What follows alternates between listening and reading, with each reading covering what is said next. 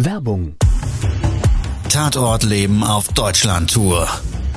Eine einzigartige Show, perfekt für alle True Crime Fans.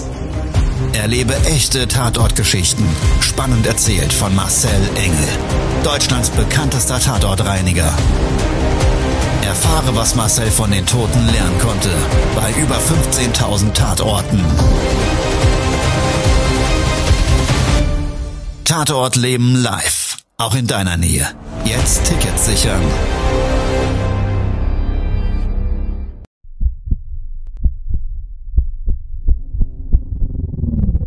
Todesursache.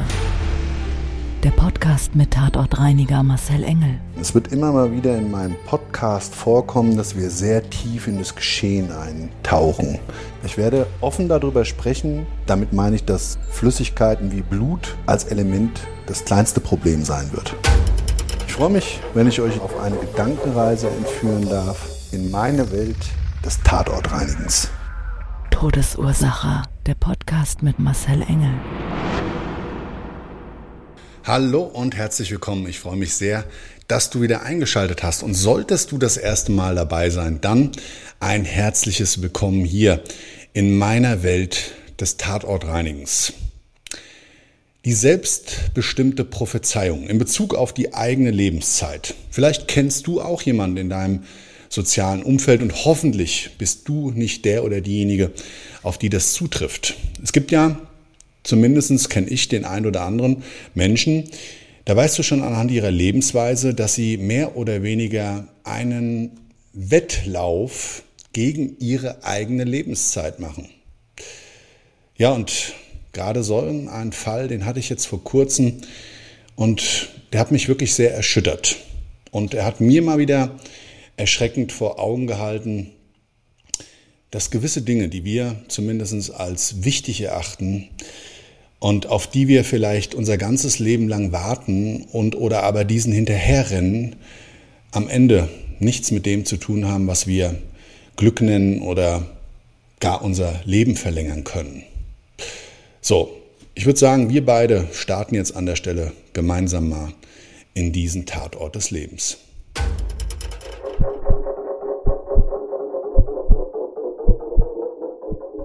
Ja, mein Auftraggeber in dem Fall der Mieter einer Dreizimmerwohnung. Er selber war an dem Auftragstag auch vor Ort und hat auf uns gewartet. Und ja, so merkwürdig sich das dann sich für mich erstmal dargestellt hat, hat er aus der Leichenfundwohnung, wie wir unten an der Hauseingangstür geklingelt haben, so aus dem dritten Stockwerk, aus der Küche, aus dem Küchenfenster rausgeschaut. Wir wussten, eine gewisse Liegedauer, jetzt gerade im Sommer mit einer gewissen Geruchsbelastung verbunden. Ja, ist das eigentlich nicht normal, dass da jemand freiwillig dann in dieser Wohnung sich aufhält? Ja, und somit sind wir dann hoch, haben den jungen Mann an der Tür kennengelernt, der hat uns geöffnet und der war fix und fertig. Fix und fertig, er hat ein T-Shirt angehabt, eine kurze Hose und man hat richtig gesehen, er war richtig geschafft. Ich habe dann einen schönen guten Morgen gewünscht und wir sind dann reingegangen und er hat uns dann das Leichenfundzimmer erstmal gezeigt im, ha im Wohnungsflur. Das heißt, er hat auf eine verschlossene Tür gezeigt, die im Türblatt und im Türrahmen mit Klebeband abgeklebt war. Klar, sonst dringt der Geruch unnötig zusätzlich in die ja, angrenzenden Wohnräumlichkeiten ein, habe ich ihn dann gefragt, ähm, was er denn heute noch vorhat, beziehungsweise ob er bei dem Reinigungsauftrag denn in der Wohnung bleiben möchte. Hat er gesagt, nee, er würde die Wohnung verlassen und er wäre ja sowieso nur einmal in der Woche da. Und ja, das Leichenfundzimmer war untervermietet an einen Freund von ihm, der wiederum in seiner Wohnung einen Wasserschaden hatte und aus dem Grund heraus über die Dauer der Trocknung und Sanierung eben zu ihm gezogen ist. Soweit, so gut.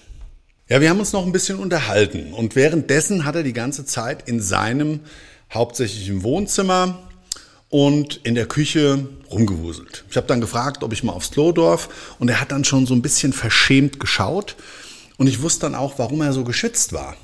Der wollte einfach in der Wohnung noch ein bisschen klar Schiff machen, weil, ich sag's mal so, es sah so ein bisschen aus wie so eine bisschen vernachlässigte, wilde Junggesellenbude, ja, wo vielleicht das Augenmerk rein ausschließlich im Schlafen lag oder mal ähm, ja, da zu essen, sich umzuziehen, aber vielleicht nicht so in dem direkten Wohnaspekt. Ich drücke das mal so aus. Ja? So, wir haben dann noch ein bisschen gescherzelt, Späßle gemacht und dabei ist mir dann aufgefallen, dass er eine Beinprothese hat. Und ich habe ihn direkt darauf angesprochen, habe ich gesagt, oh, was ist denn da mit deinem Bein passiert? Da hat er gesagt, ja, ich hatte vor einiger Zeit einen Unfall und bin jetzt nach wie vor auch noch in Reha-Maßnahmen. Ich kriege demnächst eine andere Prothese. Das ist nur so eine Übergangsprothese. Und ja, dann habe ich einfach mal gefragt, weil ich immer eben sehr interessiert bin. Und wer nicht fragt, kriegt halt auch keine Antwort im Leben. Und habe ich gesagt, du, ich will jetzt nicht zu persönlich werden, aber magst du mir vielleicht verraten, warum du dein Bein verloren hast. Ja, klar, bei einem Unfall, hat er gesagt. Ja, und so gesamteinheitlich hat er einen extrem positiven Eindruck vermittelt. Ja, also wie gesagt, er war eigentlich gut drauf, rumgewuselt und natürlich hat ihn das mit seinem Kumpel mitgenommen, aber so getreu dem Motto, das Sterben gehört zum Leben dazu und ich sage jetzt mal, die freundschaftliche Verbindung, die ist ja auch nicht bei jedem gleich, hat ihm das nicht wirklich so, jedenfalls nach außen hin, mitgenommen. Er war eher so ein bisschen natürlich darauf bedacht, dass seine Wohnung eben bereinigt wird. Dieser Leichenfundort als solches dekontaminiert, das Geruchsproblem und eben auch der Schädlingsbefall als Problem gelöst wird. Das war sein persönlicher Fokus. Also haben wir uns dann darauf verabredet. Ich habe mir den Leichenfund nochmal angeschaut vorher, wie lange ich ihn etwa brauche und ja, dass ich ihm dann, wenn ich fertig bin, den Schlüssel in den Briefkasten werfen werde. Bei diesem Einsatz hat mich nicht nur mein Sohn als unterstützenden Tatortreiniger begleitet, sondern zusätzlich war aus meinem Team der Dennis dabei. Der hat das Ganze filmerisch unterstützt, um eben wieder für die Academy, für zukünftige Tatortreiniger und Tatortreinigerinnen Lehrmaterial zu sammeln. Und außerdem war noch ein TV-Team dabei. Ja, also alles das abgesprochen natürlich mit unserem Auftraggeber, ging es dann nochmal zum Leichenfund. Die Tür rein, dann konntest du direkt auf dem Boden eine ausgebreitete Decke erkennen, die die Ersthelfenden oder diejenigen, die den Leichnam abgeholt haben, auf dem Boden ausgebreitet hatten. Ja, die sollte so ein bisschen die Leichenflüssigkeit und ja, aus dem Fäulnisprozess stammende Biomasse abdecken. Dann konntest du auf der linken Seite direkt erkennen, so ein kleines Regal und ein Bett. Und alles das stellte so den direkten Fundortbereich dar. Auf dem Boden, so ein Linoleumboden, in Verbindung mit dem Bett war ziemlich viel Flüssigkeitsaustritt und gerade auf der Matratze und am Bettrahmen konntest du Blut erkennen. Ungefähr auf einer Fläche von circa einem halben Quadratmeter war die Matratze auch ziemlich durchsogen, hatte das also aufgenommen zum Zeitpunkt des Versterbens. Und auf dem Bett selber lagen zusätzlich noch Textilien und eine Bettdecke. Und unter der Bettdecke, ich habe das dann alles so ein bisschen angelupft, um mir einen Eindruck zu verschaffen, war auch die Kleidung des Toten. Das heißt, bei der Leichenschau vor Ort ist das aufgeschnitten worden und dann an dem Leichenfundort verblieben. Nichts Ungewöhnliches. Ansonsten war das Zimmer nicht groß.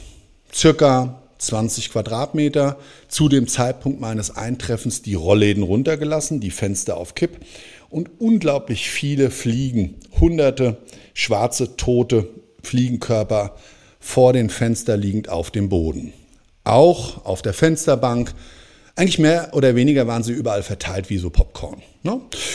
Ich bin dann mit meinen Birkenstock-Sandalen, es ist nun mal Sommer und ich liebe es einfach, diese Schuhe, ähm, dann mit Füßlingen über das Schuhwerk drüber gezogen, in den Leichenfundort reingegangen und habe das erstmal grundsätzlich dokumentiert. Ja, zusätzlich der Dennis und das Kamerateam Aufnahmen gemacht, später als Schnittmaterial. Ja, und dann ging es in den ersten Step der Reinigung, das heißt die Grobreinigung. Dabei haben wir dann unter anderem den Boden freigeräumt und gerade das Bett also alles, was leichenflüssigkeitskontaminiert war, inklusive dieser Matratze, die wir dann wie so ein Sandwich zusammengeklappt haben und mit einem Panzerband umrollt, in eine große Tüte rein. Das alles schön verpackt und zur Seite gestellt. Hat man so langsam da sich zusätzlichen Überblick über das Ausmaß verschaffen können.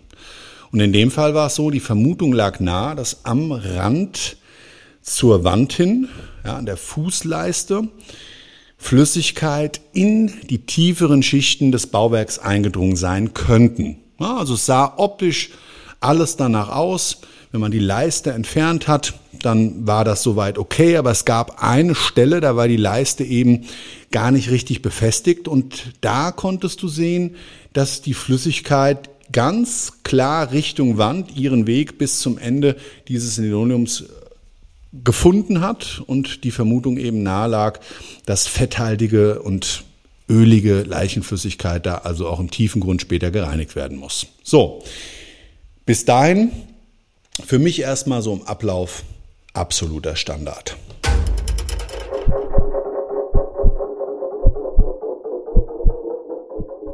Ja, und dann, während wir arbeiteten, musste ich immer wieder an das Gespräch mit dem Vermieter denken. Diesen jungen Mann, der, trotzdem er sein Bein verloren hatte, ganz positiv in die Zukunft geblickt hat. Und der hat mir noch viel mehr über seinen verstorbenen Freund erzählt. Er sagte mir, dass er alkoholkrank war.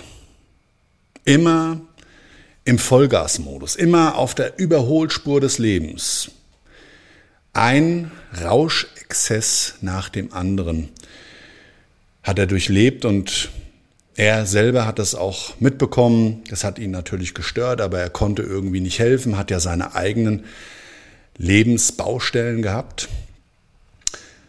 Hat er gesagt, das Tragische daran ist, dass es so einen greifbaren Wendepunkt gab, weil sein verstorbener Freund hatte zwei Wochen zuvor weit über 200.000 Euro auf sein Konto überwiesen bekommen. Da habe ich gesagt, wie denn das?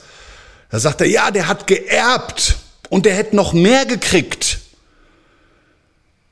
Ja, und da war irgendwie für mich klar, so die, die Wende, der Wendepunkt in seinem Leben vielleicht so greifbar. Mit den finanziellen Möglichkeiten, hätte er vielleicht, vielleicht noch zusätzlich Hilfe suchen können. Und ja, es war so ein Punkt, den wir ja vielleicht auch alle mal sehen. Wenn ich dann hätte, würde sich das ganze Leben verändern. Ist es denn wirklich so? Dem Verstorbenen selber hat es bei seinem Tatort des Lebens leider nicht geholfen. Mir hat's gezeigt die Ironie des Schicksals. Das Geld, das hätte ihm helfen können, seinen Lebensweg zu ändern. Und steht jetzt als trauriges Symbol seiner verpassten Chance. Und es hat mir gezeigt, ja, dass Geld, Besitz, Reichtum nicht ausreicht, um sein selbstbestimmtes Leben zu leben.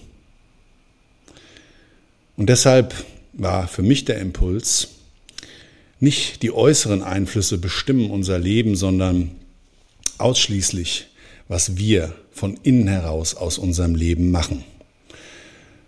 Und Vielleicht möchtest ja auch du dein eigener Buchautor, Regisseur und Protagonist in jeder deiner Lebensrollen sein.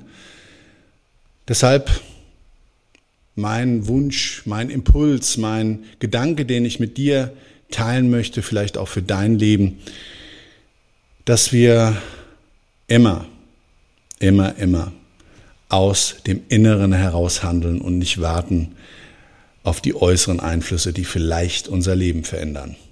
Das war's für heute mit diesem Tatort des Lebens bei Todesursache. Ich wünsche dir einen wunder, wunderschönen Tag, was auch immer davon übrig ist. Ich wünsche dir eine tolle Woche und für jeden Tag aufs Neue. Denk dran, du hast nur das eine Leben. Also mach was draus. Ciao, bis zum nächsten Mal. Dein Marcel.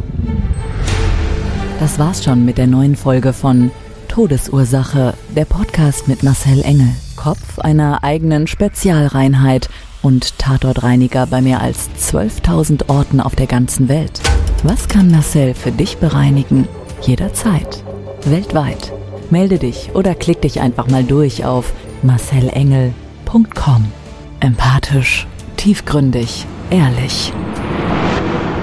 Todesursache lässt dich garantiert nicht kalt. Seid dabei. Ich freue mich. Abonniere die Staffel und du kommst für keine Folge zu spät.